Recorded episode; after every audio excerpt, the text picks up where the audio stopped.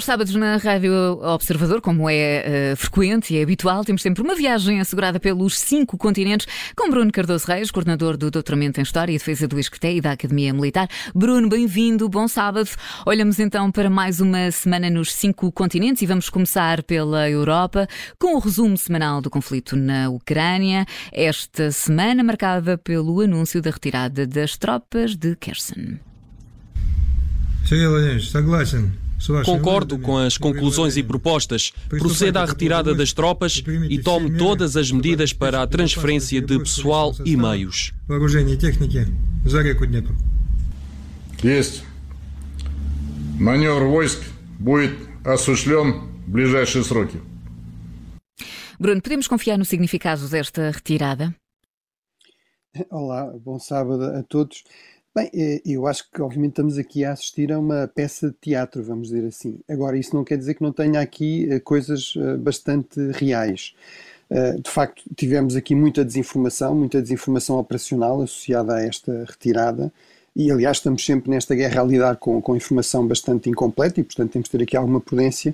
Agora, para mim, ainda antes desta, desta peça de teatro, e enfim, antes de vermos as imagens enfim, da entrada das forças uh, ucranianas na, na, cidade de Kherson uh, ontem à noite, aquilo que me fez pensar que realmente se, estava de facto a perspectivar uma, uma retirada foi o facto do, de Putin ter insistido na retirada do, do corpo do príncipe Potemkin da cidade de Kherson. Este, este senhor é uma figura muito importante na, na, história da Rússia e também da Ucrânia. Foi o grande general conquistador aqui do, do sul da Ucrânia para a Rússia. No, no, final do século XVIII e foi também o fundador uh, da cidade de, Kherson. Era uma figura muito próxima da, da czarina Catarina a Grande, que é outra grande heroína, digamos assim, no panteão nacionalista russo, uh, nomeadamente porque foi responsável por ocupar a Crimeia e todo este sul da, da Ucrânia. Portanto, no fundo, uh, este, este, esta czarina, este general, no fundo foram parte da, da, solução daquele problema de que falámos na semana passada, que é a procura pela Rússia, inclusive pela força de portos digamos que tivessem uh, acessíveis, que pudessem ser utilizados durante todo o ano em águas mais quentes e obviamente uma das chaves para isso foi aqui a zona do, do Mar Negro. Agora, o que isto também mostra é que realmente Putin não leva muito a sério os seus próprios referendos, os pseudo-referendos que ele organizou, não leva muito a sério estas declarações de anexação destes territórios, agora de facto leva a sério aqui o nacionalismo russo eh, e estas figuras importantes do nacionalismo russo. E um outro lado potencialmente sério é, é, que, de facto, a retirada deste corpo pode significar também que Putin se estará a preparar, depois da retirada, para uh, retaliar contra a cidade de Kherson e, e, destruir, se calhar, boa parte da cidade de Kherson. Portanto, teremos de ver se é isso que, que acontece. Depois, o outro lado que, de facto, parece aqui, uh, de facto, real, é a retirada, não é? Agora, porque é que eu falo também aqui em teatro? Eh, se nós fôssemos a confiar naquele diálogo televisivo, que obviamente seria uma coisa inédita, não é? A partir de numa guerra, este género de discussões, e, nomeadamente uma retirada, não é feita em público, não é feita pela, pela televisão, onde inclusive o inimigo pode assistir a isso. Eh, portanto, quando eh, supostamente a resposta que é dada aqui pelo comandante da operação é sim senhora, vamos retirar, é, militarmente é isso que faz sentido, vamos retirar, obviamente a retirada basicamente já estava feita, porque não se retiram enfim, as estimativas era que haveria talvez entre 20 mil, 30 mil soldados russos nesta margem ocidental do rio Dnieper, nesta zona da cidade de Kherson e em torno da cidade de Kherson, isso não se retira de um dia para o outro, não é? Portanto, basicamente a retirada, quando ela é anunciada na televisão, já tinha uh, acontecido. Portanto, o que é que, porque é que isso é feito? Porque é que há, lá está este teatro? de facto, parece-me que aqui uh, a figura principal é que está ausente, ou seja, é, é Putin. Este teatro serve para, de facto, disfarçar a derrota, isto ser apresentado como uma manobra militar, digamos, genial. Obviamente, é uma manobra militar que faz todo o sentido. As forças russas estavam aqui a ser estranguladas na sua logística, estavam, digamos, no lado errado do rio, era cada vez mais difícil abastecê-las de munições, de alimentos, enfim, de soldados frescos. Eh, mas a verdade é que eh, é uma retirada, objetivamente, é mais uma derrota, é mais uma uh, derrota e a perda de uma cidade bastante importante, a única capital da província que, que a Rússia tinha, tinha tomado, mas, portanto, tudo isto é apresentado como uma, uma opção que é tomada pelos militares, pelo Ministro da Defesa, pelo comandante militar e não por Putin, não é? Putin só aparece associado às vitórias, são estes senhores que assumem aqui publicamente, digamos, a responsabilidade por esta decisão e, e, por aquilo que objetivamente é, de facto, uma retirada e, portanto, uma, uma derrota em relação aos objetivos mais ambiciosos uh, da, da Rússia. Acho que aqui o aspecto talvez uh, interessante a acompanhar é, é de facto, o, o que é que isto quererá dizer, se este, se este teatro resulta, quais são as implicações disto também em termos de relações civis-militares. No fundo, o que nós estamos de facto aqui a assistir é Putin a, a tentar transferir as culpas de uma campanha que está a correr mal eh, para, eh, de facto, os militares. Ora, é normal que as FIAs militares não gostem muito disso, não é? É evidente, e nós até temos informações de que, inclusive, muitos comandantes militares, em fevereiro deste ano, não sabiam que a invasão ia acontecer, não sabiam que ia haver uma operação naquela escala e, portanto, nem se, puder, nem se puderam preparar devidamente para isso. Eh, ora, serem eles agora a assumir aqui o ónus, da, digamos, do, do falhanço uh, dessa uh, enorme ambição que, que Putin teve com esta invasão, eh, de facto é algo que pode criar insatisfações. Portanto, eu acho que de facto Putin está aqui claramente bastante mais fragilizado. Não estou a, a, a prever ou a antecipar um golpe para amanhã. Agora, eu acho que é muito mais provável do que no passado, apesar de todas as medidas que Putin foi tomando para tentar tornar isso mais difícil. E eu acho que é revelador que ele, Putin não se tenha sequer atrevido a sair da Rússia, por exemplo, para ir à cimeira do, do G20 Uh, acho que isso mostra que realmente ele eh, sente que tem de, tem de continuar na Rússia para manter o controle sobre uma situação que está cada vez mais complicada. Agora, repito, infelizmente isto não significa que a guerra tenha chegado ao fim. Uh, de facto, os conflitos uh, são dinâmicos, não têm aqui uma evolução linear e, inclusive, um Putin enfraquecido e ameaçado é também potencialmente, continua a ser potencialmente perigoso. E Bruno, seguimos para a África, em destaque por estas semanas, claro, a COP27, a Cimeira do Clima, com o Ministro dos Negócios Estrangeiros egípcio a valorizar o ativismo ambiental, numa cimeira onde já foram apontados ataques à liberdade de expressão e de manifestação. Estas declarações acabam por ser incoerentes face à realidade. Sim, de facto, este, este encontro da COP27, ou seja, no fundo, COP quer dizer Conferência das Partes, ou seja, do, dos Estados que assinaram os acordos que eh, desde 1992, desde o Rio, o último é o, Acordo de Paris de 2015, vão procurando resolver em conjunto eh, este problema crescente, de facto, da, da crise climática, das alterações climáticas, mas de facto isto é uh, um, algo que preocupa muito a sociedade civil, em que há um, muitos movimentos envolvidos, muitos ativistas envolvidos, mas a, a COP27 é, como tudo no sistema das Nações Unidas, um clube de Estados, não é? E, portanto, são os Estados que organizam, são os Estados que presidem, são os Estados que votam uh, e decidem. E, portanto, neste caso, de facto, coube ao Egito organizar. A reunião é presidida, portanto, pelo Ministro dos Negócios Estrangeiros do Egito, este Sami Shukri. E, de facto, ele, no contexto de valorizar muito um aspecto que foi incluído pela primeira vez na agenda, que é haver financiamento, haver apoio também para os danos causados por catástrofes, eh, por eh, eventos climáticos extremos cada vez mais frequentes. Enfim, falámos ainda há poucas semanas, eh, precisamente em África, da, das gigantescas inundações na África Ocidental e em particular na, na Nigéria, e portanto ele estava a saudar isso como uma grande vitória e de facto reconheceu aí o papel dos ativistas das ONGs. Agora, depois há esse outro problema que foi o que referiste, que é, obviamente isso gerou logo muitas críticas porque uh, o Egito assistiu aqui uma regressão autoritária desde a Primavera Árabe de 2011, eh, primeiro com, com a deriva autoritária também da própria Irmandade Islâmica e depois com a, a tomada do poder pelo atual presidente, o general Sisi, eh, precisamente em 2015.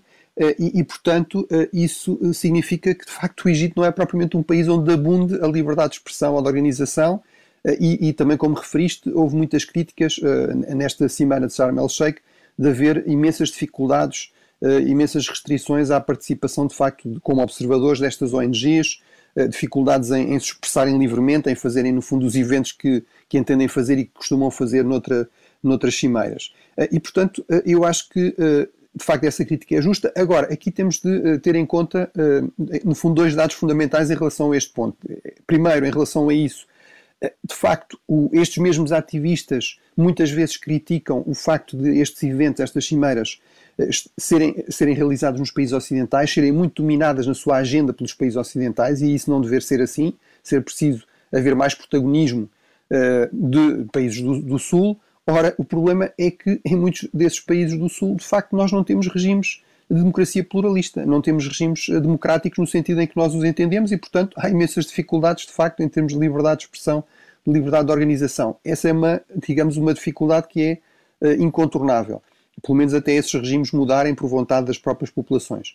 Aqui o segundo aspecto é que, mesmo em relação a este fundo, eu acho que de facto temos de ter alguma prudência, porque de facto isto seria à partida uh, provavelmente mais dinheiro uh, como parte de um fundo que já vem sendo, digamos, uh, prometido nos na última década, da volta de 100 mil milhões de dólares, de facto, para lidar com a transição climática, portanto, no fundo, para os países mais ricos ajudarem estes países mais pobres, menos industrializados e, portanto, contribuíram menos historicamente para, para o problema, para, para, toda esta poluição, para este aquecimento global, ajudá-los, de facto, a fazer uh, a transição em termos, por exemplo, de energias mais limpas, etc. Uh, eh, mas a verdade é que esses 100 mil milhões nunca foram preenchidos em nenhum ano ao longo desta última década.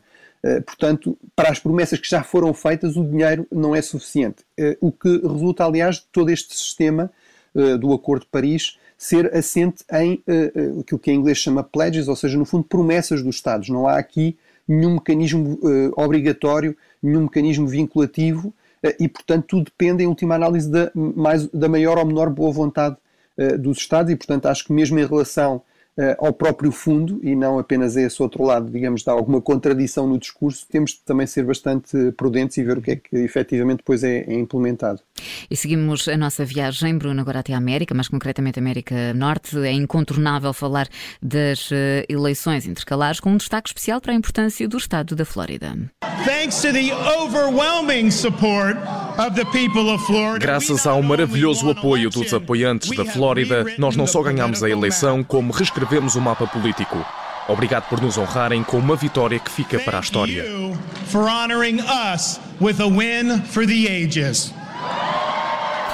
Bruno, por que esta vitória de Ron DeSantis é particularmente relevante? Bem, eh, eu acho que é particularmente relevante porque realmente este senhor, que é basicamente desconhecido fora dos Estados Unidos até aqui, eh, de facto ganhou a sua reeleição com quase 20% de vantagem sobre o seu rival uh, democrata. Isto quando há quatro anos a sua eleição tinha sido tão apertada que teve de haver uma recontagem obrigatória. Eu acho que, apesar de tudo, mesmo fora dos Estados Unidos, todos nós fomos aprendendo um bocadinho da tal geografia política de que ele fala aqui nesta declaração, nesta geografia política dos Estados Unidos, e fomos percebendo que realmente a Flórida tem aqui um lugar especial. E, de facto, a Flórida é o quarto ou o terceiro, enfim, está basicamente empatado com Nova York como o, o, terceiro ou quarto estado com mais população nos Estados Unidos, a seguir à Califórnia e ao Texas. Isto significa que naquele sistema uh, eleitoral presidencial americano muito peculiar, do chamado colégio eleitoral, a Flórida uh, é uh, o terceiro estado com mais votos, lá está empatado com, com Nova York.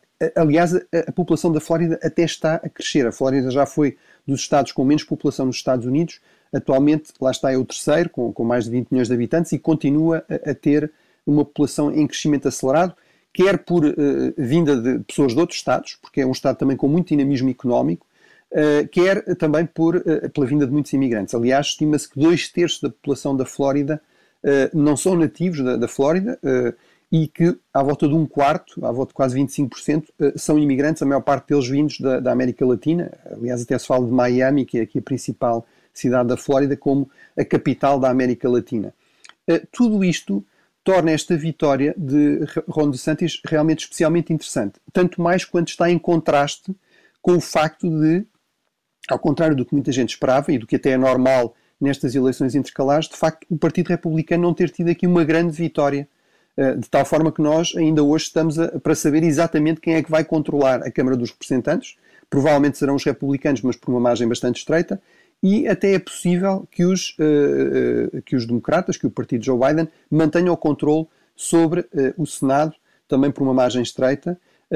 o senador que falámos, aliás, a semana passada, o G.D. Vance, que é um republicano trampista do Hawaii, confirmou o seu favoritismo e foi realmente eleito como senador, mas os democratas conquistaram um outro lugar, que, que anteriormente era republicano, a Pensilvânia, e, portanto, de facto, as coisas continuam ainda muito em aberto. E, portanto, esse contraste, de facto, alimentou aqui a ideia de que, num Estado absolutamente decisivo para as eleições, porque lá está, não só é dos Estados mais populosos, mas destes quatro que eu, que eu, que eu referi, a Califórnia, o Texas, a Nova York, a Flórida era o único que, nas últimas décadas, de facto oscilava entre um partido e outro. Ora votava republicano, ora votava democrata. A maior parte dos outros estados, a Califórnia e Nova Iorque, obviamente, são sempre solidamente democratas e o Texas também tornou-se completamente uh, republicano. E, portanto, era uh, um Estado uh, que, de facto, os chamados swing states, não é? era, um, era, era um dos exemplos destes Estados que oscilam na sua votação, quando muitos outros, de facto, são completamente, apoiam solidamente sempre o mesmo partido de uma forma muito previsível. Portanto, tudo isto tornou, de facto, Ron DeSantis, enfim, não foi do dia para a noite, já havia alguns analistas políticos que tinham começado a notar aqui a sua popularidade, a ideia de que é uma figura conservadora e que até, em alguns aspectos, tem uma retórica próxima de Trump e que consegue mobilizar eleitores que têm simpatia por Trump, mas que ao mesmo tempo é muito mais eficaz, muito mais disciplinado, conseguiu responder bem também a um furacão enorme que, que assolou a Flórida, portanto mostrou que não é destes republicanos que são só a retórica depois é um caos na, na governação. E, portanto, de facto, eh, digamos, os conhecedores da política americana já tinham eh, notado o nome de Ron DeSantis. Agora, esta vitória deu-lhe aqui, de facto, um reconhecimento, uma visibilidade pública nacional muito maior e tornou, digamos, do, lá está, praticamente do dia para a noite, pelo menos em termos da percepção pública, um possível candidato de sucesso às eleições presidenciais em, em 2024 e uma alternativa a Trump. Nós sabemos que Trump acha exatamente isso, porque começou logo a atacá-lo uh, e a ameaçá-lo, dizer que ele não devia concorrer, uh, não devia ser, procurar ser candidato republicano, que ele sabia muitas coisas so, sobre ele, uh, naquele estilo típico Trump, veio dizer, eu sei muitas coisas sobre ele, acho que o conheço melhor do que qualquer pessoa, com a possível exceção da, da mulher, de, Ron DeSantis, mas de facto isso mostra como, ele, como Trump vê isto como uma ameaça séria. O que é que isto nos interessa fora dos Estados Unidos? Bem, é que pelo menos ele não alimenta teorias da conspiração sobre eleições, pelo menos parece ser um político mais disciplinado, mais convencional, sobretudo nas suas declarações também sobre política externa, por exemplo, condenou de forma inequívoca a invasão russa da, da Ucrânia e, portanto, do ponto de vista dos aliados dos Estados Unidos, a, a ideia de que poderá haver um candidato viável republicano à Casa Branca em 2024 que não seja Donald Trump, eh, que não venha acrescentar ainda mais caos e incerteza num mundo que já está bastante caótico, eh, é uma, uma ideia, digamos, bastante bastante apelativa e, portanto, desse ponto de vista, uh, também tem aqui algum interesse uh, do ponto de vista, uh, digamos, do resto do mundo e não apenas da, dos Estados Unidos. E no Médio Oriente, Benjamin Netanyahu venceu a mais uma eleição, ele que tem uma relação particular com Vladimir Putin. In retrospect, what do you think of this friendship? First of all, I wouldn't call it a love affair. Eu não lhe chamaria uma questão de amizade, mas sim de interesse. Os líderes nacionais têm responsabilidades na segurança dos seus países. Bruno, estamos aqui a entrar na nossa reta final. Que significado é que tem esta vitória para a região e também uh, neste cenário de conflito da Ucrânia? Bem, significa que o primeiro-ministro que mais tempo governou Israel, já, já em 15 anos, está de regresso, apesar de uma série de escândalos, inclusive de corrupção. Uh, tem uma maioria reforçada, uh, a sua coligação uh, tem uma clara maioria no, no, Parlamento, o que é bastante difícil. esta já é a quinta eleição em, em quatro anos. em relação à, à, à, política externa, realmente Benjamin Netanyahu é um pragmático, é isso que ele diz nesta, nestas declarações. a minha relação com Putin não tem nada a ver com gostar dele ou não gostar dele, tem a ver com, na prática, a Rússia ser vizinha de Israel a partir do momento em que interviu militarmente na Síria eh, e, portanto, nós tínhamos de eh, ter relações mais fortes com, eh, com a Rússia como resultado disso. Agora, eu acho que é bastante claro que isto significa que as expectativas de que, por exemplo, Israel poderia ter aqui um papel importante no apoio à, Ucrânia, nomeadamente Israel tem meios antiaéreos muito sofisticados, informações, etc., realmente, provavelmente será uma expectativa excessivamente otimista. Eh, não estou a excluir que, eh, por razões pragmáticas, lá está, se a aproximação entre a Rússia e o Irão se intensificar e começar a parecer perigosa a Israel, eh, isso pode inclusive levar Netanyahu a apoiar mais a Ucrânia para contrariar, digamos aqui, os objetivos russos e, e, e, também ajudar, no fundo, a derrotar o armamento iraniano que está a aparecer cada vez mais na, na Ucrânia. Agora, para, para Benjamin Netanyahu, ele essencialmente é um sionista, não é? E, portanto, o facto de Zelensky, inclusive, ser judeu, aqui não é uh, relevante. Uh, para, para Netanyahu, como sionista, se os judeus querem viver em segurança, a solução é irem para Israel, irem para este Estado extremamente forte, extremamente poderoso militarmente que, que Netanyahu está a ajudar a construir e, portanto, uh, não, não cabe a Israel defendê-los nos seus países de origem. Uh, a prioridade é realmente a defesa do próprio Estado de Israel. Para terminar, Bruno, ehm, na Ásia Pacífico, o presidente de Timor, José Ramos Horta, José Ramos Horta deu conta da intenção da adesão do país à ASEAN, a Associação de Nações do Sudoeste Asiática, uma adesão que Ramos Horta diz que pode ser vantajosa para Portugal? Sim, eh, ele de facto apresentou as coisas assim quando esteve cá recentemente. Uh, portanto, de facto, ele sublinhou este aspecto que é fundamental para Timor, mas que também seria interessante em termos de parcerias depois económicas com Portugal, que é, é um mercado de mais de 650 milhões de pessoas. Uh, a ASEAN é a terceiro, o terceiro parceiro económico da, da, União Europeia, apesar de estar lá está no sudoeste asiático, portanto, numa zona relativamente afastada, e de facto revela aqui também um enorme dinamismo nos últimos anos.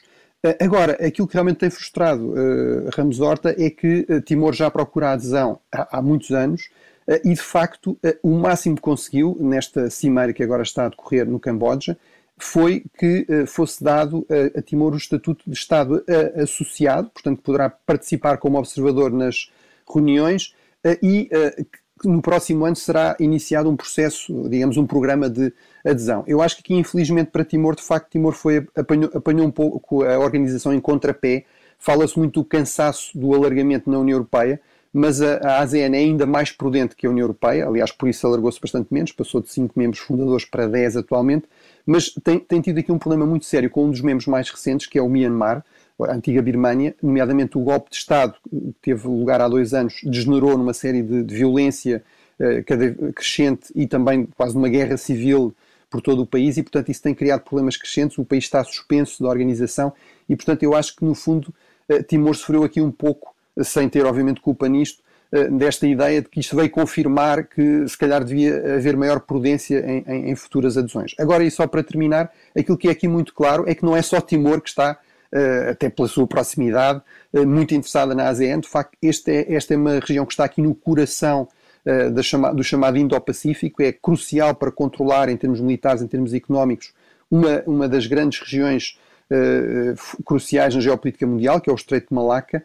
E não é por acaso que esta cimeira vai receber a visita de uma série de líderes mundiais, o próprio Presidente dos Estados Unidos, o Primeiro-Ministro chinês, eh, portanto, realmente a ASEAN eh, é, é, é, crucial nesta, nesta fase da política global, eh, não só para Timor, mas para as grandes potências. Muito bem, Bruno, por hoje estamos conversadíssimos. Obrigada e até para a semana. Bruno Cardoso Reis e cinco continentes aos sábados nas manhãs 360 de fim de semana da Rádio Observador. Relembro que cinco continentes também está disponível em podcast.